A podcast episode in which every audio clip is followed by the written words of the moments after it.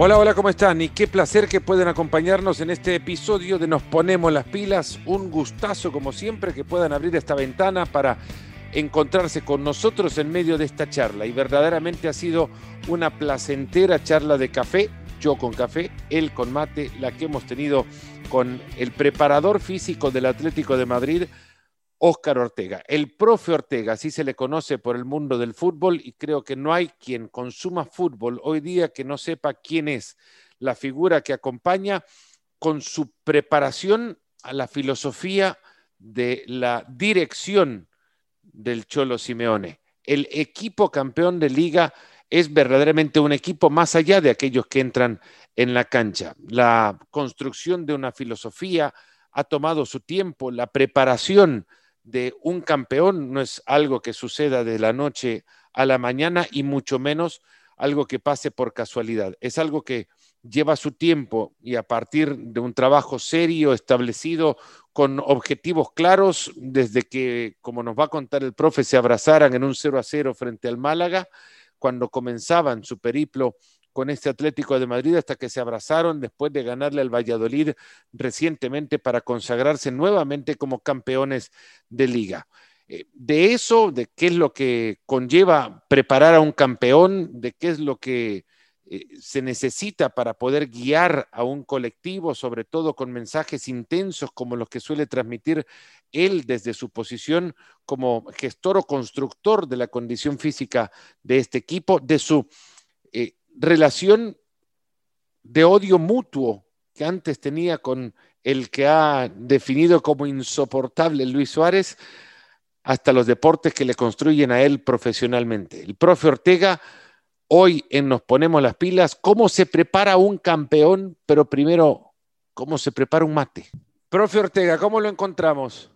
Emocionado todavía, eh, muy contento, porque ver a la gente del Atlético de Madrid, una gente tan sufrida, tan, tan de la vida, tan, en, la pelea diaria como es los seguidores de este equipo, con un año tan duro, con esto del COVID, eh, ver esa, esa felicidad que, que, tiene la gente a uno lo emociona y lo pone contento, porque en definitiva uno también hizo, aportó su granito de arena para, para este momento y, y son las cosas lindas que deja el fútbol. ¿no? Esto arranca como una excusa para tener mesitas de café, profe, y poder sentarme a hablar de fútbol con, y de deportes, en realidad, con personajes del fútbol y de los deportes. Eh, mesa de café, no, no sé si tenemos armada ya, pero acá enfrente yo tengo una taza de café. ¿Usted con qué suele acompañar las charlas? Y yo me gustan las reuniones con mate. Yo acá estoy con, con el amargo, el amargo uruguayo, con, su, con su hierba. Así que lo que sí no te estoy poniendo, creo, la cámara de video, ¿no?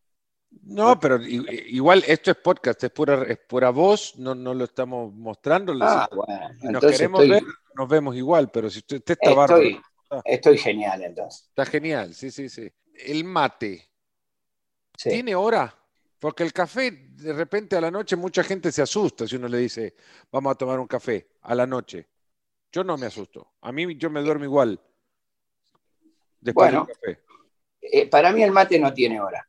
En Uruguay vamos a entendernos. Hay gente que sí le pone una hora, le, le gusta más a la mañana, o antes de armar el asado, o acompañando el, fuego. Eh, en Argentina, por ejemplo, se toma toda hora.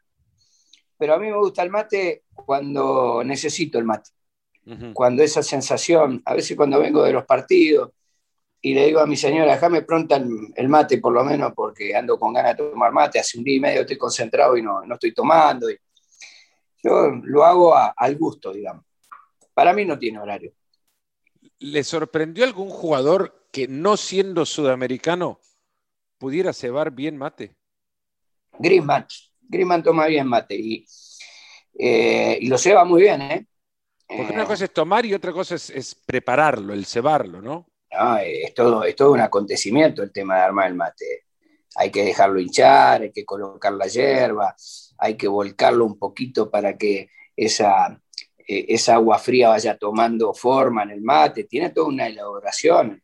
Hay que curar bien el mate, porque si no el gusto nunca va a ser bueno. Tiene, tiene todo, un proceso. ¿Hay, hay mitos o, son de verdad procesos necesarios para poder lograr lo mejor de la hierba? No, no, no son mitos, son, son procesos. Hay quien, hay quien le pone un poquito de whisky también. Para cuando. no, es, mito, es maña. Es maña, bueno, pero eso para, para curarlo, todo lo que es la corteza de la calabaza ahí. Para curarlo le ponen un poquito de whisky que después le va a quedar un sabor muy especial cuando uno tome mate. No quiere decir que lo tomen con whisky. esto es una infusión que más que nada es eso, ¿no? Pero tiene, tiene, para mí no son mitos. Eh, es un arte. Saberlo cebar el mate es un arte. Aparte, hacerlo durar. A mí se me enojan los argentinos, porque los argentinos cambian la hierba cada rato. Nosotros tomamos con una cebadura de hierba, podemos tomar un litro y medio de, un termo. Lo vamos girando lo vamos dando vuelta y, la hierba que está del otro lado está sana. Y le vamos dando la vuelta y después le damos la vuelta al loco, que es la vuelta entera, y tenemos mate para un largo rato. Ya sabe que los uruguayos somos, somos de, economizar mucho. Y bueno, hasta para el mate economizamos. nacen con el mate bajo, nacen con el termo ya bajo el brazo, ¿no? Sí, Sí, vamos a pedir pasaporte si uno ve a alguien caminando por una calle con un termo y con el mate al lado del termo además. Es tal cual. Ya vamos, ahora ya los chicos van hasta el colegio con el mate, una cosa de loco. Pero esa es una maravillosa tradición también, ¿no? Es, algo con lo que comunicarse fácilmente. Bueno, es una tradición, la verdad que es una tradición y, qué linda, ¿no? Sobre todo antes, ahora con los protocolos del COVID es complicado porque con un mate solo tomaban nueve, nueve, y se iban pasando la vuelta. Y, la gente ya donde hablabas mucho te decía, movelo, movelo, movelo, claro. Para, que pasen nueve, imagínate, tomar el segundo mate, van en el segundo tiempo. Entonces, el que se quedaba conversando, y como es lindo conversar y el calorcito que te da la calabaza en las manos, te, ahí te sentís cómodo y, lo alargás, ¿no? Entonces te empiezan a decir movelo. Pero bueno, con el tema del COVID ahora ves muchos mates en las reuniones porque tiene que individualizarse eh, por este tema, ¿no? El loco Abreu me contó, tiene, tiene un mate, eh, una calabaza con todos los clubes con los, que, con los que él jugó y le guarda mucho cariño. Es como que su, mate, preferido, ¿no? ¿Usted tiene Lo conozco. no, le conozco el mate a Abreu, pues yo lo tuve en River. Al loquito lo quiero montones porque es un fenómeno. Y él, sí, él, él tiene todas cosas raras. Entonces él, este, le gusta todo él, tiene un mate que, es espectacular, tiene todos los escuditos de los equipos que, jugó. Mi señora colecciona mate, tiene mate de todos lados. Y yo no, yo le, doy siempre al mismo, soy, soy fiel a la calabaza esta. Pero no, alguno con algún distintivo que diga Uruguay o, alguna cosita más, nada más. ¿Cómo? Ah, le, enseñé a tomar mate a Simeone, anota ahí. ¿eh? Aquí era un desastre tomando mate. Horrible, horrible. Malísimo. ¿Qué lo hace a un personaje tomar mal mate? Bueno, en, función de la pregunta directa, ¿por qué el cholo tomaba mal el mate? Ya te das cuenta cuando lo toma porque no lo termina. Porque vos viste que cuando vos tomas mate y lo terminás, hace un ruido. Te queda, ¿no? Te hace así, ¿ves? Pita. Claro, no queda nada. Ya lo tomaba mal. Segundo son los que le ponen el dedito en la punta de la bombilla para, porque el que tomó antes como si lo quisieran limpiar, no sé qué están limpiando. O sea, ahí te das cuenta que tenés cero, eh, tenés cero tabla en el mate, ya empezaste mal. Sí, no hay Mal. Y después, porque cuando se va a cebar, no se da cuenta que hay que respetar la montañita de la hierba nueva, que hay que usar la hierba que ya está hinchada, y te desarman todo el mate, te lo lavan en dos minutos, mueven la bombilla, es un desastre, no saben tomar. Y de a poquito lo vas educando y ahora toma el mate igual que yo, con la misma hierba, todo. Porque él tomaba hierba de palo que se lava enseguida, un desastre. Pero era de tomar mate antes de eso, habrá pasado años, me imagino, el Cholo Simeone tomando mate según él, de la manera en la que lo tomaba bien. Fernando le ponía azúcar al mate estaba en la época de la edad pie, de, piedra, no se puede. ¿Cómo le va a poner azúcar al mate? Era una cosa rarísima, lo van enseguida, le queda gusto, parece un postre, y no es un postre, es una infusión. Es lo que digo yo del café, cuando le ponen azúcar al café es, arruinarlo, a ver si se dieran cuenta de lo que tarda un grano de café en convertirse en una pequeña parte de esa taza que, se, que está tomando, al apreciar ese grano, no le pondrían un producto de, otra tierra. ¿no? El, café, el café lo respeto a quien le pone azúcar o le pone leche, ¿no? En, todas las partes del mundo, en todas partes del mundo toma un poquito de una lágrima, ¿no? Con un poquito de leche para tratar de suavizarlo, pero entonces tomen otra cosa, no tomen café. ¿Vos lo tomas puro o descafeinado? No, negro, negro. Negro puro, puro, sin azúcar y, y, pues, no sé, de repente es hasta malo, todo en exceso es malo, ¿no, profe? Yo tomo un montón de café. Así la taza esta que usted está viendo ahora, que es casi la mitad de mi mano, esta taza ah. puede haber pasado ya por unas cinco visitas a la cafetera. Madre mía. Y estamos al mediodía.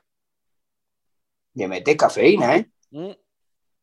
Yo creo que mi, agua, la, cuota de agua, usted es experto de esto y me podrá decir cuánto tiene que tomar una persona en función, cuánta agua tiene que tomar una persona en función a su peso, su tamaño, su, o su estructura corporal o la, o la actividad física que realice, ¿no? ¿Cuánta agua debe reponer? Yo creo que repongo mis líquidos perdidos, o los minerales perdidos, no, quizás no los repongo en, sí, tomo el agua que debo recuperar en el café.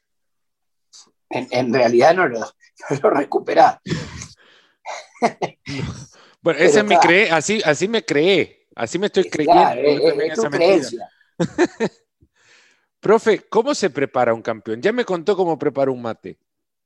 ¿Cómo preparar un campeón? Ay, preparar un campeón lleva, lleva mucho tiempo. ¿Más fácil un mate? Y es, es difícil preparar un campeón, porque un campeón eh, se cuenta, eh, cuenta de, de, varias partes. No alcanza un campeón con un gran nivel técnico, no alcanza un, gran, un campeón con un gran conocimiento táctico, o cognitivo del juego, no alcanza un campeón con una gran preparación física, si no alcanza, si no tiene ese campeón una gran carga emocional y a la cual puede resistir y estar preparado al sufrimiento, a la alegría, a la lucha, a la entrega, al esfuerzo, a ser solidario, a, a muchos, muchos valores que tiene que estar conjugando el deportista para enfrentarse a las complejidades que, va a tener un campeón. Campeón hay uno solo. Hay 38 equipos que arrancan de cero con la misma ilusión. Quizás algunos tienen objetivos distintos, pero de esos 38 va a haber 6 o 7 que realmente van a optar por esa posición. Se van quedando por el camino, pero todos sabemos desde el inicio que hay uno solo y por eso necesita una preparación muy especial y va a llegar a ser aquel eh, que haga no solo mejor las cosas, va a llegar eh, el, que esté capacitado en, eh, en, todas esas condicionantes, pero sobre todo con un factor emocional muy fuerte en los momentos más difíciles y determinantes. Para entender lo que significa ser campeón en el Atlético de Madrid, ¿cómo se puede explicar? Porque hay equipos que están ya, parece, designados no solo a pelear por el título, sino a considerar que el único camino que puede, que el único, la única manera en la que su camino pueda terminar bien es siendo campeón. De todo lo contrario es un fracaso. Pero en el Atlético hay, otro tipo de exigencia. Si bien ahora la expectativa por todo lo que el, el Atlético ha construido durante los años es, ha cambiado, ¿no? Pero ¿qué, cómo, ¿cómo se le puede explicar a alguien qué es ser campeón con el Atlético de Madrid? Primero, el, Atlético de Madrid, como dice el eslogan, y es cierto, es una forma diferente de entender la vida. Eh, se cimienta en el esfuerzo, en la entrega, en que creer que a través del trabajo todo se puede lograr. Es cierto lo que decís, que quizás no tenga los objetivos tan claros que, de, que solo, solo sirve ser campeón. Em, nosotros necesitamos como, como equipo, eh, no con el poder adquisitivo de, grandes potencias, necesitamos estar en Champions. Ese es nuestro primer objetivo, estar entre las cuatro opciones o los cuatro casilleros que, clasifican al máximo torneo europeo. Por un tema presupuestal y para estar siempre vigente y, tener un equipo competitivo. El equipo está en esas, en esas posiciones, el club crece. Crece desde todos los ámbitos, de lo institucional, de lo social, deportes que son daños a, a la institución, toda la masa social. Recuerdo cuando llegamos había cerca de 30.000 socios, en este momento hay 120.000 socios. Eh, entonces, eh, claro, hay, toda una estrategia, ¿verdad? Para que el club vaya creciendo y tenga un estadio como el Wanda de estos momentos y su próxima ciudad deportiva que va a ser un espectáculo. Y es una muy buena gestión por parte de la directiva del club, teniendo muy claro no apresurarse y, ir cimentando un equipo. Eh, nosotros sabemos que los procesos para, lograr campeonatos llevan su tiempo. 14 años estuvo el Atlético Madrid sin ganar al Real Madrid. Y fue un proceso. Nosotros llegamos y, en un proceso de dos años pudimos ganar la final de la Copa del Rey en su campo y de ahí en más nos pusimos a competir y la verdad, estamos bastante parejos si miramos lo que respecta en cuanto a ligas. En las últimas ocho ligas, cuatro ganó el Barcelona, dos el Real Madrid y dos el Atlético de Madrid. Nos vamos acercando, Fernando, de a poco, mm. de a poco. Porque esto es una carrera lenta, pero que vas, vas, vas colocando cada piedra, que vas cimentando cada, cada elemento de ese cimiento para que no se resquebraje ni se caiga. Si no podemos volver para atrás, tenemos que crecer siempre, de a poco. Y, lo que sí no podemos volver para atrás es salir de las posiciones champion, porque si no el presupuesto y la parte económica fundamentalmente le daría un golpe muy duro. Por eso la preocupación del año pasado, cuando estábamos en el sexto lugar y fuimos al confinamiento, y la necesidad de que se iniciara la liga, porque esa posición para el club si se terminaba ahí el campeonato era catastrófica y por suerte luego del confinamiento hicimos un, gran trabajo y nos pusimos nuevamente en el, en el podio. Pero de a poco nos vamos acercando, nos vamos acercando. Antes nos costaba 23 años esperar para salir campeón, ahora ya nos está esperando no, 7. Entonces venimos bajando. No, no, tenemos que ir de a poco, porque hay que ver que Barcelona y Real Madrid son instituciones poderosísimas tú lo sabes mejor que yo, y si miras este último, este último campeonato, hasta el último segundo, eh, perdía en el minuto 82 el Real Madrid con Villarreal, pues empató en el, creo que en el 88 y ganó en el 92. Y cualquier fatalidad que hubiésemos cometido nosotros, cualquier percance que hubiésemos tenido, hubiésemos perdido la liga, porque ese es, el gen del Real Madrid. Nosotros somos rivales, pero hay que aceptar, hay que aceptar que, que ya desde chiquito ya tienen esa tendencia ganadora, son una potencia a nivel mundial, igual que el Barcelona. Hablaba, profe, cuando llegaron y encontraron una cantidad de socios eh, que ya mencionó en, en, el Atlético de Madrid. Y me imagino, profe, lo que ese club era cuando ustedes llegaron, pero no solo por la estructura, y, lo que componía las instalaciones del club en sí, que han cambiado con el tiempo, sino la, la mentalidad del club. ¿Con, qué club eh, se encontraron? ¿Cómo era el, Atlético de Madrid que ustedes vieron cuando llegaron? Bueno, a, la semana tuvimos que ir a jugar con Málaga en campo del Málaga y nos abrazábamos todos porque habíamos empatado 0-0 y logrado el segundo punto de visitante. Así que fíjate en qué condición nos encontramos teníamos 19 puntos, estábamos mucho más cerca de, las posiciones de descenso, y de ahí teníamos que armar una estructura que, que peleara por las posiciones europeas. Y bueno, la verdad que nos encontramos, sí es cierto, con un plantel muy golpeado porque había quedado eliminado con un, segunda vez Copa del Rey. No estaba bien el equipo, pero tenía un potencial muy bueno de futbolista.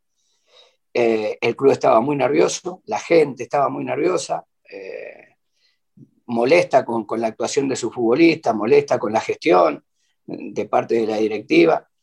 Y llegamos nosotros y, el Cholo fue un bálsamo ahí, fue, la alegría que tuvo la gente por, su reconocimiento como futbolista, su trayectoria, su doblete, eh, y después como es él, ¿no? Con, lo expresivo que es y, y, que le llega a la gente, pues es un gran motivador y le fue dando confianza y los resultados nos fueron acompañando y, ya te digo, teníamos un muy buen plantel de futbolistas. ¿eh? Ojo, eh, eh, que los futbolistas eran, eran de buen nivel, no le está viendo las cosas. Nosotros en eso tuvimos suerte, nuestro contrato duraba seis meses, hace nueve años que estamos en el club, pero vinimos por seis meses, que también hay que decirlo y parece, parece una broma, pero en esa condición llegamos, fíjate la inestabilidad que había en el Atlético de Madrid. Y nada, y de a poquito nos fuimos colocando y lamentablemente por un empate con la Real Sociedad no llegamos a Champions, pero sí clasificamos a UEFA y ese mismo año, ese mismo semestre ganamos la primer UEFA League.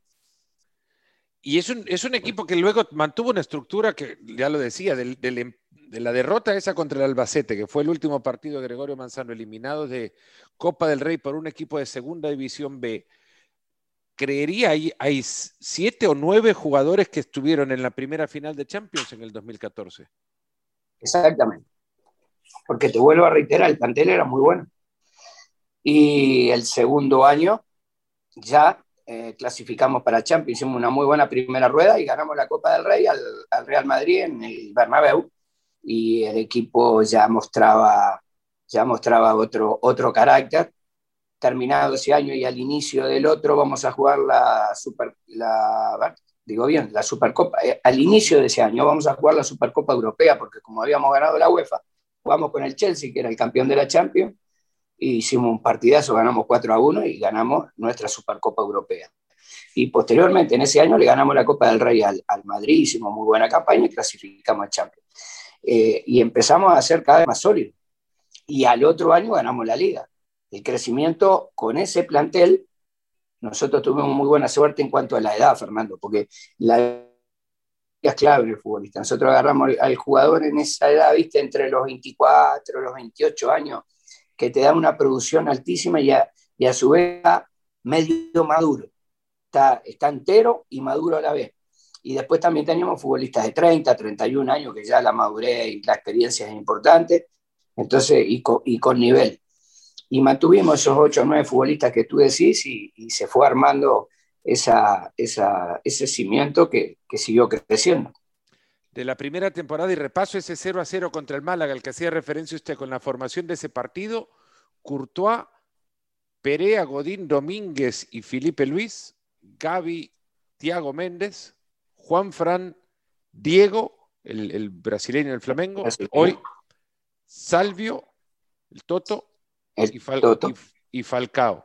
Y Falcao. De ese equipo pasamos tres temporadas más adelante, la final de, Lisboa, y repiten un montón. En el plantel siguen. Y luego traigo esto porque eh, una regeneración de plantel tan profunda como dos temporadas atrás, el Atlético no había tenido. No. Y en esa regeneración, dos campañas más tarde, son campeones. Sí. Es, es tremendo lo que, lo que han conseguido ahora, porque antes entraban ustedes a darle una, un revulsivo, si se quiere, anímico a, la personalidad incluso del club entero. Ahora quien llega se adapta. Exactamente. Es mucho más fácil, es más fácil pensar que el próximo título no tarda siete años. Claro, porque eh, lo que decís es una verdad muy grande, ¿no? Hoy llega el futbolista del Atlético Madrid y sabe a qué juega el Atlético Madrid, sabe qué va a convivir en el Atlético Madrid, sabe, va a trabajar dentro del Atlético Madrid. Hay una línea. Entonces, ya sabe que aquí eh, hay mucho trabajo, eh, la intensidad es, uno de los ítems este, muy importantes, tiene un entrenador que está todo el día mm, arriba de ellos, exigiendo, un profe que es bastante molesto también y jorobón. Entonces, es decir, la estructura del club le va a exigir mucho a ese futbolista eh, en cuanto a la prestación, no viene a, pasear, le van a exigir rendimiento, exigir crecimiento y de repente acostumbrado a alguna situación de decir, bueno, no, la verdad que yo juego muy bien, para adelante bárbaro y para atrás, no, bueno, no, aquí tendrás que cambiar el chip, para adelante muy bien y para atrás mejor. Entonces, es decir, ya vienen con una preparación de lo que está armado en el club. Y como bien decís, hay que adaptarse. Entonces se hace más fácil. Nosotros elegimos hacer la transición hace dos años, como decís tú, nos costó un poco el primer año, más allá de que había arrancado bárbaro con la gira por Estados Unidos y veíamos al equipo con mucha juventud, fuimos a jugar un derby con el Madrid, ganamos 7 a 3, Sí, era muy motivante, pero siempre fuimos mesurados y sabíamos que los chicos le iba a costar la adaptación, le iba a costar la adaptación a, nosotros. Por suerte ese año se pudo salir bien, se logró estar en el podio como tercero, y este año ya estos futbolistas es, otra experiencia, ¿no? Ya, ya saben que, que, cómo manejar mucho más al Atlético Madrid con gente joven, con un año de trabajo, con, con, jugadores que vienen de atrás, porque también está Coque como capitán que participa desde el primer día en todo el proceso, y después también el aporte de gente de experiencia como Luis Suárez. Entonces fuimos amalgamando lo que le faltaba al grupo y, y, teníamos, y tenemos un equipo potente, ¿no? ¿Cuántas veces le, gritó Suárez a usted en esta temporada? Con Luis tengo una relación, te, cuento, te cuento una, te voy a contar una intimidad. Con Luis, eh, claro, viste que yo soy muy de, motivar a los míos. Yo estoy ahí, eh, por ejemplo, salgo por la escalera y ellos salen con los rivales. Eh, y yo soy de decirle, vamos arriba nosotros, vamos, que le ganamos, le pasamos por arriba. claro, el otro escucha. Y, te van agarrando fastidio. Este que se piensa, este. Claro, porque vos, vos ponete del otro lado, estás con adrenalina, estás nervioso y, y escuchar de un chiquito que está del otro lado gritando, vamos que le ganamos, vamos que lo pasemos. La verdad no te cae bien, Entonces Luis venía, me saludaba muy respetuosamente, pero me odiaba, en el fondo me odiaba. Yo me daba cuenta porque le veía la cara y, como es transparente Luis, eh, nos teníamos un odio medio mutuo, porque él era, medio no, es mutuo, porque él era adentro de la cancha insoportable, yo me recontracalentaba porque le pegaba a los jugadores míos, discutía, hablaba con el árbitro, no le venía bien, se quejaba de todo, quería sacar ventaja de todo, y, la verdad, yo lo odiaba. Eh, y, la verdad, no hizo mucho daño siempre que jugó contra nosotros. Entonces, si lo escucha a él, dice que siempre no ganó, mentira, lo eliminamos dos veces de la Champions, le hemos ganado.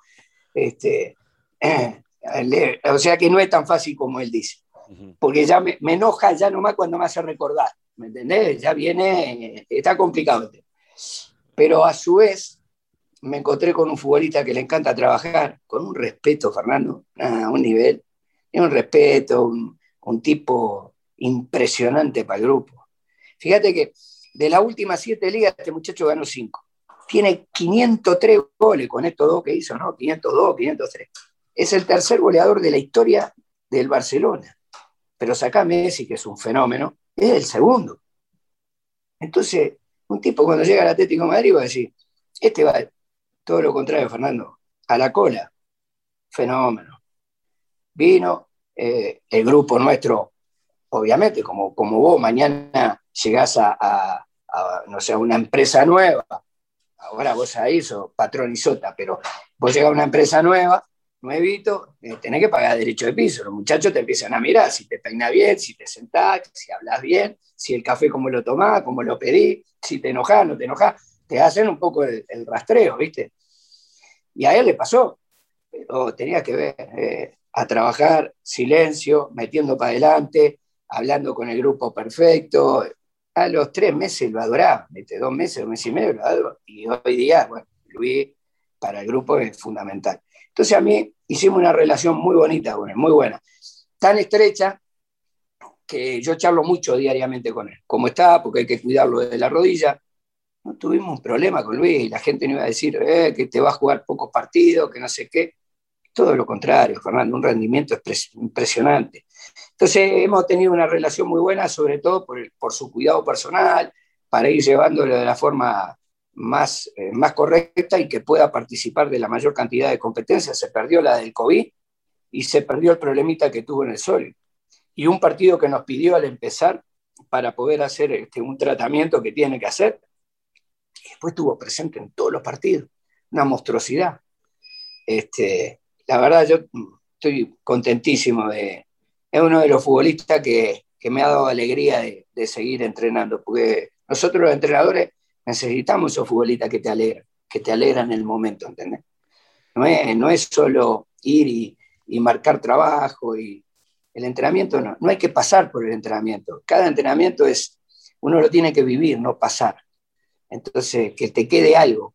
Y a uno que ya va terminando su carrera, va, quiere, quiere sentirse bien, quiere sentirse contento. Y estos son los futbolistas que te hacen sentir contento, como tengo varios en el grupo. Tengo a Coque que cualquier propuesta que tirás arriba de la mesa te la hace buena. Eh, tengo futbolistas también de ese nivel y que, a mí me motivan cada mañana a ir al entrenamiento. Y esa es la relación que tengo con Luis. Ah, y otra cosa, después sí, las bromas impresionantes, porque a mí no se me puede, yo no puedo tener un error, Fernando. Si yo estoy allá en la, en la concentración, se me llega a caer un vaso, ah, bueno, o sea, él ve todo, ¿sabes? Y si soy yo, me hace llamar la atención por donde esté. Y si yo no, ando ahí en la vuelta, algo me va a buscar. Es así. Nada, tenemos muy, muy buena onda con Luis, muy buena onda. Lucas Hernández acaba de dar unas una declaraciones en Alemania eh, y le preguntaban sobre la llegada del nuevo técnico, Julian Nagelsmann, que, que además tiene, tiene un cuerpo, en el cuerpo técnico tiene a un, a un sudamericano, a un colombiano que trabaja con él, pero que dicen que es muy intenso.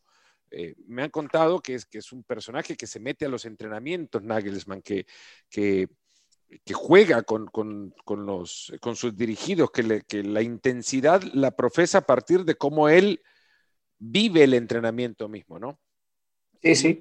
Y Lucas Hernández dice, ¿qué va? Ya estuve yo con el Cholo y con el profe Ortega, nada me escandaliza. Es verdad, sí. No, nada lo escandaliza. Sale uno curado de espanto. Yo he escuchado, por ejemplo, Los Ángeles de San Rafael es el infierno. El, el profe Ortega es la encarnación del diablo. Eh, y lo he ah. visto, profe, no le, no le he visto, no puedo decir que veo todo, porque no se puede ver, es imposible, además no, no nos dejan entrar, eh, aunque me encantaría poder seguir las, todas las sesiones de entrenamiento, pero si yo me pongo a pensar, son nueve temporadas, 38 eh, partidos de liga nada más, después los de Copa, los de Champions, las sesiones de entrenamiento que hay en medio de eso, de nueve temporadas para acá, y yo le he visto, si he visto 10 sesiones de entrenamiento del Atlético de Madrid, no exageraría, y en todas, profe, usted está gritando.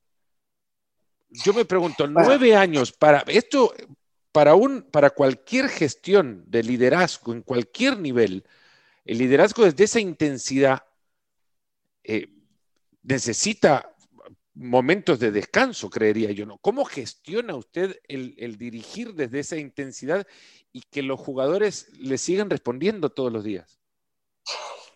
Lo que pasa es que yo no concibo el entrenamiento sin, sin esa dirección, no sé, porque por ahí es un error mío, que de todas maneras, yo me doy cuenta a veces que trato de con mis ayudantes alternar un poquito para que la voz de mando no pierda importancia. Pero es como decir tú, eh, yo soy un tipo muy activo, ¿no? Tremendamente activo, no sé si es por el mate o qué, pero soy muy activo. Y ahí eh, todo el mundo me lo dice como, como que, qué vigor, ¿no? Pero yo necesito expresarlo ese vigor, porque eh, necesito que el futbolista entienda dónde yo quiero llegar. Si yo le hablo de reflectividad y que tenemos que lograr reflectividad previo a un partido, él tiene que saber qué es la reflectividad. Ay, si vamos a agarrar un poco de chispa. No, ¿qué chispa? Chispa, chispa para prender fuego, digo, ¿no? Reflectividad. Que, que, él sienta que está reflectivo, que está despierto, que, va a tomar decisiones rápidas, es decir, que sepa el, escenario que se va a encontrar este, en forma competitiva, ¿no? Eh, y uno como, como ya se va haciendo todo el proceso mental al rival y, respeta enormemente al rival, eh, sabe que de las dificultades. Yo ya me hago toda la película en la semana de lo que necesito y de lo que necesita mi equipo. Y el primero en concientizarme y mentalizarme soy yo. Porque si yo voy a un entrenamiento light, transmito ser light. Mm. Y si yo soy light, no soy el Atlético de Madrid. Entonces, eh, eh, yo me contratan para, sí, está bien, para gestionar, pero también para conducir. Ahora, tiene que ser una conducción inteligente de que una vez que llegué al objetivo, dejarlos a ellos a tomar, empezar a tomar las decisiones más importantes. Pero sí que encuentren el estado a donde tú lo quieres llevar. Pero si tú me decís, ya, vamos, yo quiero el equipo que esté agresivo, profe, y resulta que vamos y empezamos a hacer pasecitos en el entrenamiento, la agresividad no la vamos a encontrar. Ahora, si tú sos el entrenador y me decís, profe, necesitamos agresividad, vamos a los duelos, tenemos que ganar las pelotas divididas, tenemos que ganar el segundo balón. Entonces, la intensidad del trabajo vos la tenés que transmitir. Ahora, ¿cómo la transmitís? duelos, el duelo necesita un condimento emocional, por eso el entrenamiento deportivo es, tan lindo y maneja todas las herramientas técnicas, tácticas, físicas y emocionales. Si todo tiene su condimento, todo es, distinto. Por eso vos, Fernando, mañana haces un trabajo de fuerza y lo haces bárbaro. Y yo quiero hacer el mismo trabajo de fuerza que vos, porque vos le pones un contenido distinto. ahí está la diferencia. Los profesionales son, son, todos excelentes, son todos buenos. El problema está en, tener claro qué es lo que vos necesitas y cómo lo presentás y cómo se lo vendés al futbolista y cómo se lo, se lo hace incorporar. Ahí está la diferencia. Y, además que la carga sea la carga exacta para que la reproduzca en el juego. Eh, entonces, e, eso necesita mucha, mucha mentalidad, mucha concientización, tener los ayudantes afilados, preparados, eh, usar el entrenamiento, que una de las cosas importantes es la duración y que no se dispare y, dure demasiado el entreno y, el futbolista se vaya bajando los niveles de atención y, vayas perdiendo el tiempo. El tiempo es sagrado. El tiempo le tiene que sacarle el máximo producto, no es cantidad, es calidad en los momentos competitivos. Y entonces es eso lo que a mí me lleva, ese nerviosismo interno. Entonces estamos los dos y aquello parece, eh, parece un entrenamiento sumamente este, intenso. le, ganó alguna vez el grupo en esa intensidad? ¿Algún partido que haya dicho, a esto no les tengo ni que hablar hoy porque me salieron como búfalos? Sí, sí, sí. Hay partidos que los ponen así a los jugadores, al grupo entero, que usted sabe que, uno se los puede imaginar, ¿no? Pero, pero la, primera parte, la primera parte del otro día con, el Barcelona era espectacular el equipo. No, no convirtió, es cierto, pero fue espectacular. Ver a, ver a un equipo tan fuerte como el Barcelona sin, sin idea, sin, con, todos los caminos cerrados. la primera parte y una parte del segundo tiempo con el Real Madrid me encantó el equipo me encantó la, disposición, el, ganar todos los balones. la verdad, hay momentos que el equipo a mí me... Y te puedo citar partidos que hemos tenido que, yo nunca pensé que iban a dar, eh, siempre mm. dieron un plus más de rendimiento. Mm, por ejemplo, me, acuerdo uno con, el Bayern Múnich, eh, en una semifinal de Champions jugamos contra Guardiola, nos hizo una parte, Fernando, que fue ¿Viste cuando el boceador está contra la cuerda? A mí me gusta mucho el boceo, ¿no? Como deporte individual. Y cuando te tiran contra las cuerdas y te meten uno, dos, uno, dos, y te puntean de izquierda, te puntean derecho, apercan abajo, gancho, con combinaciones. Nos deben haber metido, no sé, 100, 120 trompadas, porque no podíamos salir del arco nuestro. Perdíamos un a nos pegaron un, paseo que fue histórico, histórico. Yo hacía tiempo que no veía tantas variantes para atacar y qué disposición. Y yo dije, bueno, todo está difícil, ¿verdad? Empieza la segunda parte el Atlético Madrid metió una intensidad. Y yo me sorprendió. Cosas así son bonitas y bueno, luego conseguimos el pasaje a la final. Pero hemos tenido partido. Después de ese no, que después de ese entretiempo, en ese entretiempo, eh, esa, primera parte, Guardiola la considera casi que perfecta. Es una de, las primeras partes, de uno de los tramos de partido que incluso habla de, que destaca dentro de, los mejores, de las mejores expresiones de fútbol que él hizo o que vio a uno de sus equipos. ¿Qué, qué le dice el Cholo a un equipo en ese entretiempo? Que no pueden aguantar, eh, eh, fundamentalmente que, que, bueno, alguna parte de corrección de por qué se está dando, eh, pero que fundamentalmente no van a aguantar ese ritmo de juego, de que nosotros eh, tenemos leer por qué sector o de qué manera podemos hacerle daño, adelantar un poquito la línea de presión, eh, corrige un par de cosas que recuerdo, un poco era adelantar la línea de presión, tratar de jugar más por bandas cuando, cuando encontrábamos el balón, porque ellos hacían una presión a la pérdida tremenda ellos dominaban, ¿no? Posesionaban en ataque, mantenían la pelota. Y si la llegaban a perder, te hacían una presión impresionante ahí en la pérdida. Y que vos no tenías opción simplemente de golpearla para adelante. Y bueno, la golpeaba para adelante volvía. Era un frontón, pegaba y volvía, pegaba y volvía. Creo que en un par de jugadas pudimos retener este, en la primera parte. Eh, hicimos un levantamiento de la presión. Eh, hicimos cambiamos el sistema de presión del punta, lo hicimos trabajar más sobre el volante central y atacar más por las bandas. Y bueno, ahí apareció el, empate enseguida de Grisman y ya ellos empezaron a abrir y el ingreso de Carrasco, que eh, hoy día Carrasco es un futbolista completo. En aquel entonces un futbolista con unas condiciones brutales, muy joven, pero lo que sigue teniendo hoy y lo que tenía antes eran recorridos de ida y vuelta espectaculares. Entonces un jugador de 70 metros, Carrasco. Por eso juega en su selección mucho, de, carrilero. Eh, tiene una condición física, es un atleta, además de la gran condición técnica que tiene. Y Carrasco empezó a desnivelar en el juego.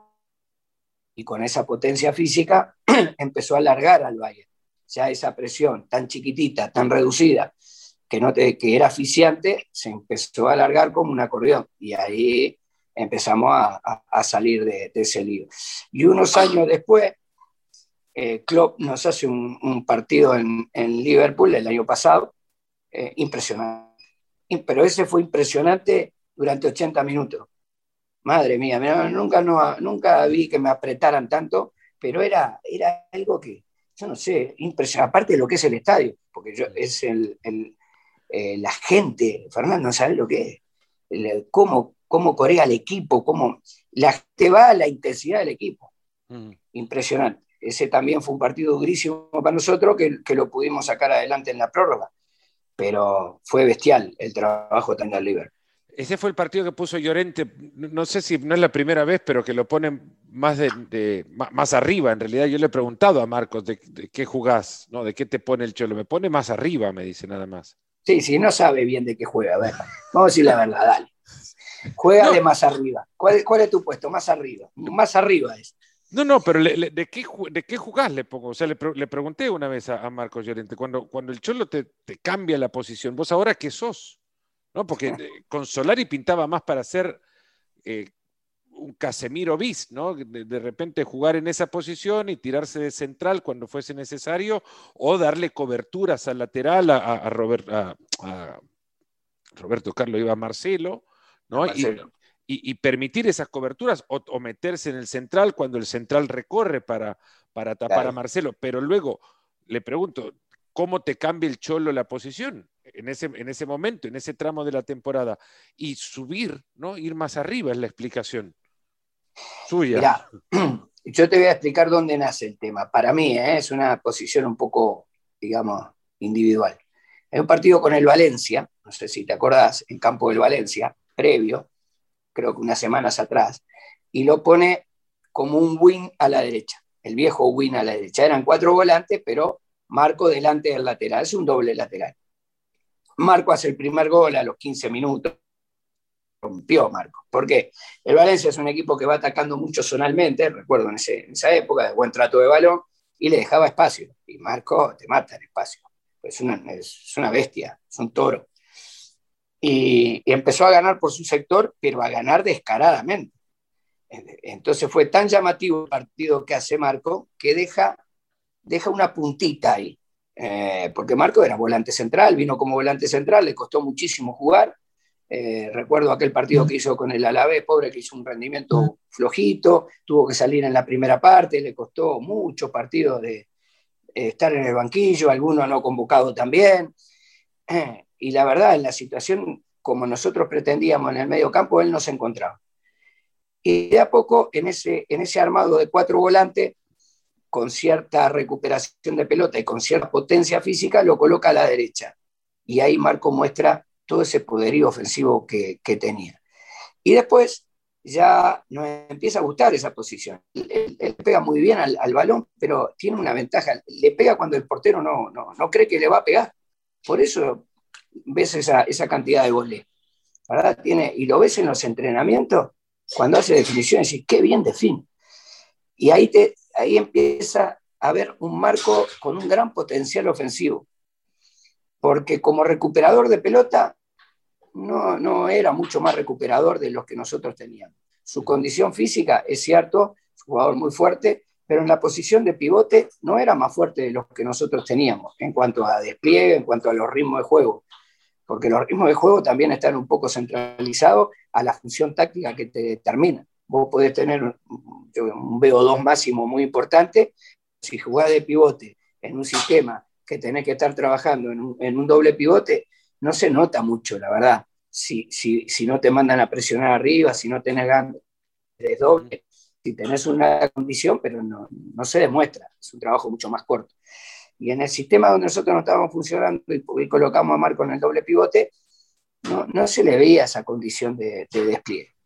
Y, y, bueno, empieza a jugar un poquito más adelantado y viene este partido de Champions que él ingresa, él ingresa, él estaba afuera, eh, ya todavía no estaba consolidado, e ingresa arriba para darnos frescura. Y la verdad fue impresionante, fue impresionante porque con esa potencia, ese paso eh, expulsante, eh, es un jugador determinante y además con una precisión en la definición tremenda. De hecho, bueno, marcó 13 goles este año pero yo creo que la posición de él hoy día ya la encontró bien el Cholo. Es una posición de, un, volante de un volante intermedio mixto, volcado obviamente por sector derecho, rompiendo mucho a las espaldas tanto del marcador como del central correspondiente. Eh, y en ese espacio él se mueve muy bien. Es más fácil que me diga que juega más arriba que explicarme todo eso, profe. Sí, eh, eh, él juega más arriba. Él juega de más arriba. Pero mirá que también lo pusimos de segundo delantero. ¿Recordás? Fíjate por ahí, que yo sé que vos tenés todo. También jugó de segundo delantero. Jugó de segundo delantero acompañando a Costa en el confinamiento, acordate. Después que terminó el confinamiento, partido con Levante, arrancó de segunda punta. Eh, después del confinamiento marcó goles y jugaba de segunda punta a segunda punta. Ahora está jugando de un volante mixto volcadito adelante. Cuando, cuando uno, bueno, por la historia, ¿no? Uno, uno que ya se ha creado una figura de lo que es el, juego del Atlético de Madrid.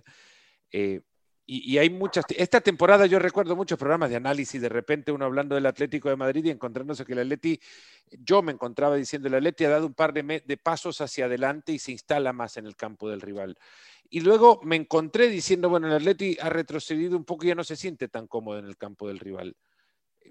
Entiendo que no es tan simple como eso, ¿no? Y que evidentemente hay mucho contexto detrás de cada uno de los partidos y dentro del mismo partido también. Pero al Cholo se le ha cuestionado mucho no instalar a sus equipos allá arriba. ¿Es necesario hacerlo?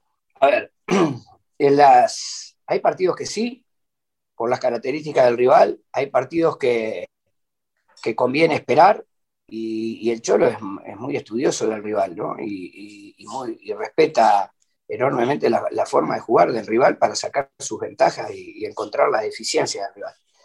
Y hay que entender eso. Lo que pasa es que el seguidor del fútbol ve que un equipo presiona arriba y le da muy buen resultado. Pero también tiene razón el Cholo. Fíjate que nosotros hacemos dos grandes partidos contra Levante, no sé si lo habrás visto, el partido de, que estaba atrasado, jugamos un partido de visita muy bueno. Dos partidos, seguidos contra sí, Seguido, y hacemos un partidazo con el Levante, en campo de Levante, empatamos uno a uno, pero debimos haber ganado en la segunda parte. Hicimos un trabajo de presión en la primera parte que Levante no salía del campo. En un error que cometimos defensivo, nos hacen el gol, pero ellos no pasaban línea media. En el, en el segundo partido, en el, eh, en el Wanda, volvimos a presionarlos arriba, nos marcan un gol. En el segundo tiempo fuimos una máquina de agarrar situaciones de gol, pero también lo perdimos y dejamos cinco puntos de torneo con Levante. ¿eh? y simplemente eh, ganamos uno y el equipo presionó arriba, que jugó muy bien, es verdad, que no, pero no quiere decir que a veces un sistema que te esté dando resultado te vaya a dar resultado siempre. Eh, vos, hay equipos, fíjate el Real Madrid este año, nunca presionaba arriba el Real Madrid, si lo analizás bien. Real Madrid se va se va juntando, va, va sus espacios, que lo hace muy bien, y luego en la pérdida, si perdés el balón por el medio, te salen con una velocidad tremenda.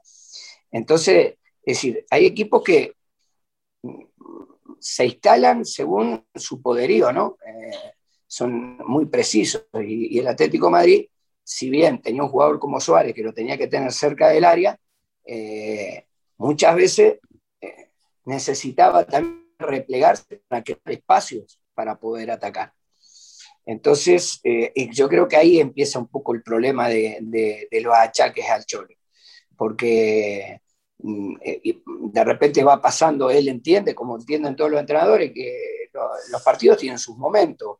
Vos estuviste dominando 60, 70 minutos, vas ganando 1 a 0, que lo debiste haber liquidado, que tuviste 3, 4 opciones, no la liquidaste, y obviamente te empieza a aparecer el tiempo y el momento eh, del rival, ¿verdad? Porque están partidos.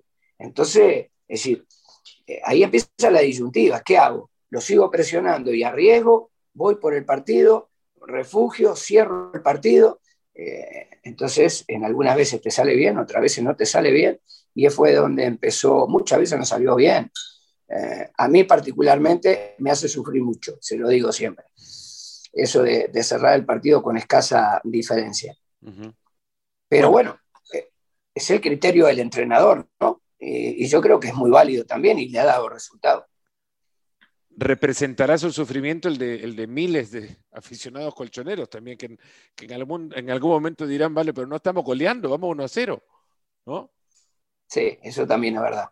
La, creación continua de frases eh, motivacionales, ¿lo tienen a usted en la, en, la eh, unidad creativa? ¿Participa de la gestión de los mismos? Eh, o de las mismas, porque una vez estaba en el Cerro del Espino y tenía que hacer una transferencia en, el banco enfrente, ¿no? El banco estaba, estaba cerrado, eh, un, movimiento de, una larga estadía en Madrid y, la señorita que estaba saliendo, cerrando la cuenta, me, dice eh, que están cerrando, yo tengo que buscar cajero, y, le dije, no sé si me va a funcionar la tarjeta en el cajero y me dijo, nunca dejes de creer. Lo único que tenía ahí esa señorita de, eh, colchonera, digamos, que estaba enfrente del Cerro del Espino, el centro de entrenamiento de la Leti. Pero eso va permeando, ¿no? sí, lógico, va tallando en la gente. El nunca dejes de creer del que el cajero iba a funcionar, era de ella, pero era del cholo también. En ese momento sentí que el cholo me estaba diciendo, anda al cajero que te va a salir plata. bueno, es verdad, la gente va tomando esos eslogan porque, a ver, son, son frases que, que, no sé, nosotros, por ejemplo, tenemos una frase, ganar trae ganar. Y como a todo el mundo se lo decimos, ya nos empiezan a contestar así. Vamos arriba, profe, ganar trae ganar. El, la frase nuestra, ganar trae ganar, es que mientras vos ganés, siempre tu disposición es ir a ganar. Y preocupate por hoy ganar. Lo que, ven, lo que vendrá, vendrá. Pero si hoy ganás, vas a estar bien puesto para ganar el que viene. El Cholo dijo que le cambiaron. trae ganar. Que le cambiaron a, a, los empleados del club, le dijeron que no le dijeran más buenos días o buenas tardes a los jugadores cuando llegaban al Cerro del Espino, que le dijeran vamos a salir campeones. Y unos, conociendo al Cholo lleno de cábalas como es, mencionar la palabra parecería un, una, un pecado, un sacrilegio. No, pero fue así. ¿Sabés que te traían la mascarilla? Porque vos tenés que estacionar el coche por protocolo. Venía Dimo, que es uno de los utileros, yo lo quiero mucho a Dimo. Este, venía con la mascarilla y a mí me da no sé qué, porque Dimo es una tradición en el club que no tiene que venir hasta el auto a traerme la mascarilla. Voy yo, me bajo y la agarro. No, él venía, entonces yo bajaba el vidrio y él me ponía la mascarilla y me dice, que sepa, profe, que vamos a salir campeón. Entonces yo, por ejemplo, a veces me olvidaba, le decía, Dimo, eh, bajaste los Bosu que tenemos, profe, que sepa que vamos a salir campeón, ¿entendés? Entonces, es, es y a todos era así. Entonces son cosas, este, son cosas que crea, eh, que muchas de ellas son creativas del cholo, ¿no? Nosotros tenemos frase interna como los cambios se hacen solos. Los cambios hacen solo es una frase tan de tanta verdad en el fútbol. Uno se preocupa, ¿viste? Eh, decir, ¿qué a quién pongo? ¿Pongo a Juancito o a, Luis? Son los dos iguales y vos no sabés a quién va a determinar. Y de repente el sábado a la noche hay uno con gripe, ¿viste? Los cambios hacen solo. Tanta preocupación. Es una frase que he aprendido en el entrenador que hoy ya no está, que es Luis Garisto, que fue el padre deportivo mío, yo siempre lo recuerdo, y, era un tipo de 100.000 frases, Fernando, 100.000 frases, eh, con una chispa toda futbolera, eh, increíble, Luis. Y una de las que así seguimos aplicando nosotros, yo se la conté al Cholo en su momento, y me dice, ¿qué razón tenían? Los cambios de ascensor. Uno se revienta cómo le va a hablar al futbolista, cómo le va a decir la verdad, cómo se va a sincerar con él. Lo traigo a las 9 de la mañana, lo traigo a las 11, pa, pa, pa, y de repente aparece y sabe que anda con problemas digestivos. No me digas, los cambios de ascensor. Entonces, es decir, hay cosas en el fútbol que, que, que son muy lindas, todo, todo, ese, todo ese tipo de cosas este, se van dando y esas frases también van quedando en el, lo más lindo es que van quedando en los futbolistas también. Eso le iba a preguntar ahora, ¿quién se le sienta a ustedes en la mesa de las anécdotas? Porque el Cholo, yo lo he escuchado, nunca he tenido el placer de conocerlo y de sentarme con él a charlar largo y tendido, pero he estado en mesas cercanas a mesas suyas y esa mesa se divierte con, con anécdotas, parecen interminables. He escuchado muchas personas que han comido con él y, y que le conocen mucho y te empieza a mover los vasos y las copas, y te hace 4-4-2 con la jarra, y la botella de vino la corre para acá, y la pelota de fútbol es una naranja que anda por ahí. Así lo vi una vez ahí en, De María, en, en, de María. Madrid, que era jugador todavía. Desparrama todas las mesas, cualquier desastre, sí. Y era jugador. Se, apasiona. ¿Quién se les queda a ustedes en las mesas de los jugadores? ha cambiado eh, la época. Eh, en un tiempo era Godín el que participaba más con nosotros. Pero sabe que generacionalmente los jugadores vienen más jóvenes, hablan menos de fútbol. Eh, ya, es decir, los más mayorcitos, casos Savic y todo eso, sí disfrutan mucho de, de, toda esta de todo este tipo de anécdotas y cuentan cosas. Y ya los jugadores más jóvenes ya son, son distintos les gusta el fútbol, son apasionados por el fútbol, pero ya vos te tenés que ir ayornando a, a, cómo son, ¿verdad? Te tenés que ir adaptando un poquito, porque si no queda fuera de circulación, quédate fuera del circuito. Entonces, claro, y dice, uy, el viejito este, mirá la que tiró, eso no se usa más. Entonces, tenés que estar un poquito con el tema, que ellos están ahora, ¿Vos te acordás, Fernando? Vos fuiste bandido como yo, antes ibas en el aeropuerto y que sacar un número de teléfono de una linda pibita que pasó por ahí, a ver si la llamaba. No pasa nada, estamos entre amigos. Sabe que era así, sí, popa. Ahora no, ahora está la novia al lado y ellos juegan a la play, Fernando, juegan a la play, juegan partido de fútbol, matan un bicho que mide tres metros, le tiran ametralladora. Y me dice, profe, mire, mire cómo estoy, pa, pa, pa campeonato de play, gritan el gol en una, en una habitación y el otro está jugando en la otra habitación online, y dice, te empaté, gol, se escucha por los corredores y digo, ¿esto qué es? Pero vos te tenés que hacer el que, el que es tuyo, ¿sabes? Que todos los días, que conoces el juego, que te vale 98 puntos, el otro 93, aprende con tus hijos, dame letra, porque no entiendo nada, pero decime cómo es, para que vean que, que vos estás en la pomada, ¿viste? Les tira eso de vez en cuando en algún entrenamiento y mira, te pusieron 89 puntos, muerto. no le digas Está buena esa, porque de repente les, molesta a los jugadores. Sí, se gastan. molestan cuando les protestan, llaman a, la... Yo, yo hago el, el jueguito, yo soy la voz en español, ¿no? Está Manolo Lama en España y yo en, Latinoamérica, sí, en, El, en, El, FIFA. Y, y me cuentan que hubo casos y no sé si de todos los años, que han llamado hasta las oficinas, no ellos directamente, agentes, para decirle, ¿por qué me le pusieron 84 a mi jugador?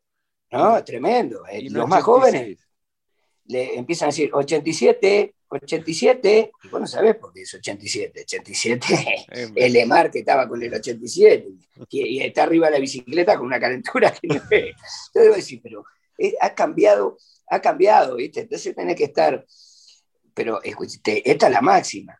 El primer año que sale el FIFA, entro a la habitación y estaba el portero suplente de nosotros, que era, no, recuerdo, ah, eh, este chico que fue a la Real Sociedad después, este, que es un, tipazo, escucha, no me sale el nombre. Bueno, ¿Su primera temporada? en la, eh, sí, que estaba el suplente de Oblak. Eh, bueno, me va a salir. bueno, que, vino de Getafe.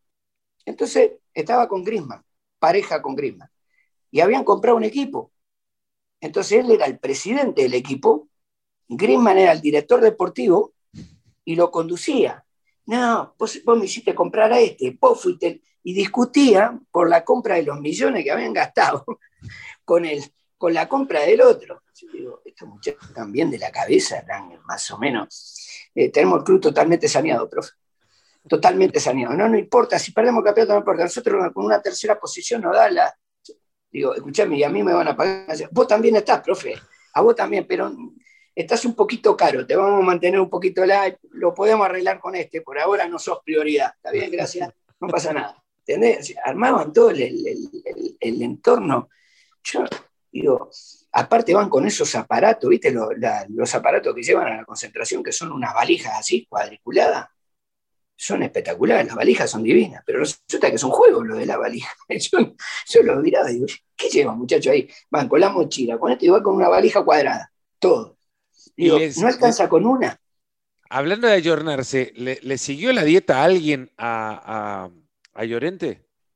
Llorente hacía la palio, ¿no? La dieta esta que solo, solo bueno, comen todo lo que existía antes de, la, de procesar alimentos. Eh, ¿Le siguió alguien en el club la dieta? No, no, porque a Llorente es dificilísimo, dificilísimo seguirle la, dieta. Es cierto que hay días que no come, que, que pasa un día entero eh, eh, hace el ayuno intermitente. Pero el intermitente, el, ayuno tiene un día de, pausa sin comer. Sí. Bueno, él, él, a veces hace unos intermitentes bastante largos. Él está acostumbrado al ayuno intermitente. A ver, Fernando, no inventaron nada. El ayuno intermitente lo usaban los romanos hace 500.000 años atrás. ¿verdad? Se sabe que el organismo cuando tiene poca alimentación piensa más rápido, piensa mejor vos vas, te comes un asado, arrancaste, metiste un postre, le diste al vino, y te dice, Fernando, ¿cómo vas a hacer el programa mañana? Deja, no me hables, estoy muerto. Estás lento, ¿viste? Vos comes carne. ¿Qué pasaba con los gauchos uruguayos? Todos los días fainaban y le daban carne. Tipo agresivo, pero lento, lento. El uruguayo era así, pura carne, paquidérmico, ¿no? Entonces, es decir, el alimento tiene mucho que ver porque la gasolina es, eh, es la clave, eh, es lo que vos estás, es tu combustión son los metabolismos que vos eh, estás produciéndole energía. Él utiliza esos ayunos intermitentes, está muy acostumbrado a ello, eh, tiene una dieta muy sana, come, no sabe lo que come este Marco, ¿eh? Sale más caro eh, Marco que un mono comer caramelo, es una cosa infernal, infernal lo que come este pibe. Mi, este, viejo decía que sale más caro que un hijo bobo en Kenia. No, no, un, chimpancé comiendo caramelo tiene que mandar, no sé, 500 bolsas. Este, este es igual, este, pero come y come y come y come. Digo, qué barbaridad. Y también utiliza el ayuno intermitente. Ahora se, alimenta muy bien. Le voy a que te invite al restaurante que tiene en Madrid, que es precioso, un restaurante muy lindo. La vez que, que fui yo tuve que pagar, pero bueno, no pasa nada. a ver si vamos juntos, profe, en ese caso invita, de verdad, le hacemos alguna promoción. Y, es, básicamente las dietas que él tiene. Pero no, no le siguen, ¿eh? los futbolistas son variados. La mayoría de mis futbolistas tienen cocinero particular. ¿eh? Hoy el futbolista se preocupa mucho de la nutrición. También tenemos un gran nutricionista que es David, David Lago, que este chico está muy preparado y la verdad los coordina muy bien, toda la, la, actuación de los cocineros que tienen individualmente en sus casas y la verdad que tanto la hidratación como eh, la preparación ergogénica que hacen los futbolistas nuestros es de primera. Me contaron una vez, eh, Iván Elguera corrió un maratón, corrió, es más, corrió el maratón, la carrera desde maratón hasta Atenas. Sí. Y me, contaban que Iván Elguera en el, Real Madrid era el menos, el, jugador con, a, quien sus compañeros menos imaginaban corriendo un maratón. ¿Usted en su, equipo, quién se imagina es el, el que al retirarse del fútbol más lejos va a estar de correr un maratón. Más lejos. Sí. Ah. así que le vayan a contar y digan, este va a correr un maratón, este es imposible. Suárez. No, sí. más lejos seguro que va a ser Suárez. No, no lo veo corriendo un maratón. Pero, eh, pero sí, no, es, es difícil, ¿no? Yo creo que Suárez, el que, el que no lo correría nunca. Y el que sí le veo un gran porcentaje de poderlo correr, bueno, Coque lo correría perfectamente un maratón. Qué bárbaro, ¿no? Capacidad atlética que, le, que, pare que no, le no deje de sorprenderle. Que diga, este, este es un, un atleta que juega al fútbol. Eh, Fernando Torres. Sí. Sí. Yo a Fernando lo conocí con 17 años, corría y no se escuchaba el césped, se sentía... Ahora, ahora lo ha visto, ¿no? También como está, imagino. Lo, no, ahora es, el, ahora es Johnny Westmuller multiplicado por tres. se estrenó el Ferriño. Mirá que yo tengo gemelo, ¿eh? Me superó los gemelos El otro día me vino a saludar, me dio un abrazo y digo, casi me partís el cuello, bestia. No, no, no, está impresionante. Eh, no, está, está muy fuerte. Pero Fernando, Fernando, un atleta eh, impresionante. En una prueba de 200 o en una prueba de 400 pudo, pudo haber hecho algo importante. Igual que Yannick. Yannick en, Yannick en 400 debe ser duro. ¿eh? Está pelea dura el hombre. Tiene un paso que... He tenido varios futbolistas que, que tienen una condición ya me tengo que ir mucho más atrás. Por ejemplo, recuerdo que tuve en Peñarola el Pollo Vidal, velocista, era un 10-2, 10-1, 10-2, ¿eh? Pero Bien entrenamiento, un campeón sudamericano seguro. Buah, porque luego vamos a eso, ¿no? Yo, yo vengo del atletismo y muchas veces dicen, no, este surgió, bueno, Obomeyang, por ejemplo, ¿no? Que tiene una largada y un arranque que en 25 metros compite con Usain Bolt. No compite con Bolt. Ah, no, hay, ni Bolt puede jugar al fútbol, ni... ni no, no, tiene, transferencia. A lo que decís, por ejemplo, yo tenía, a ver si te acordás, a Antonio Alzamendi en Peñarol y tenía el Pollo Vidal.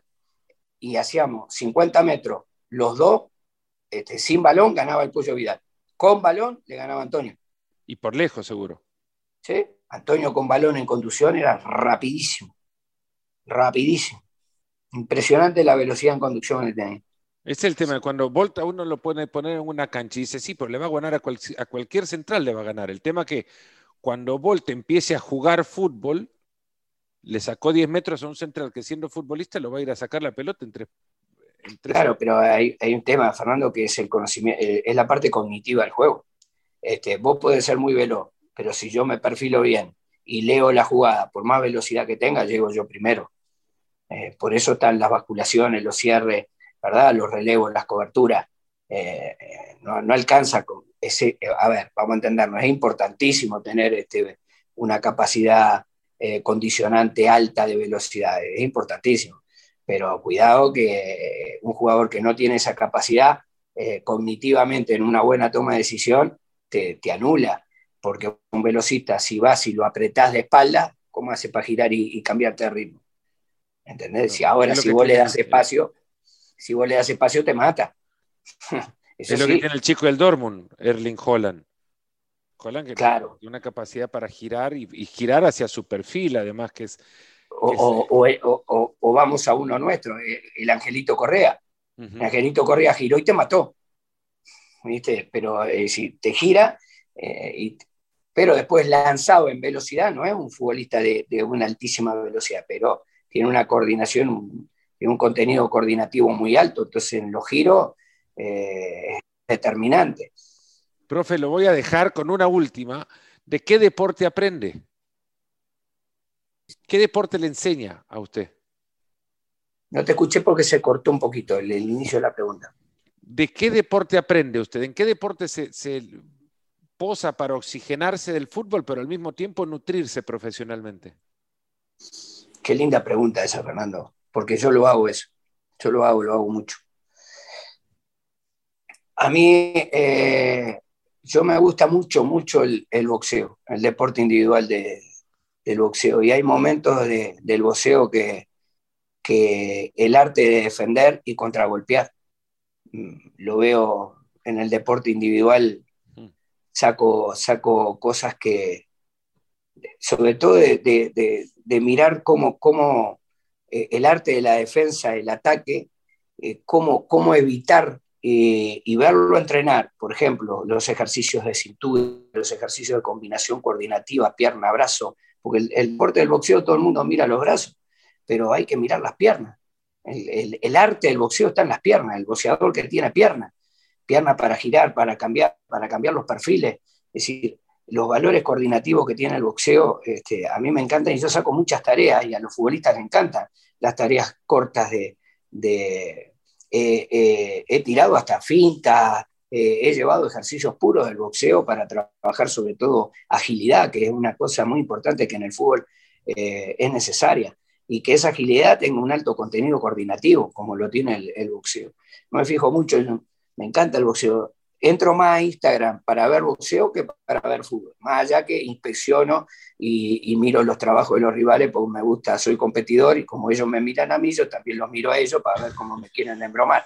Profe, pero en, Instagram de, en Instagram de fútbol no va a encontrar nada, va a encontrar de repente a uno tirado en una pileta, soleándose con, con la esposa. No, no, no, no, no creas, ahora las revistas estas de fútbol están robando muchos trabajitos, que yo me enojo dos por tres, porque te entran en los entrenamientos, te quitan la, las estaciones son muy hábiles para venderla.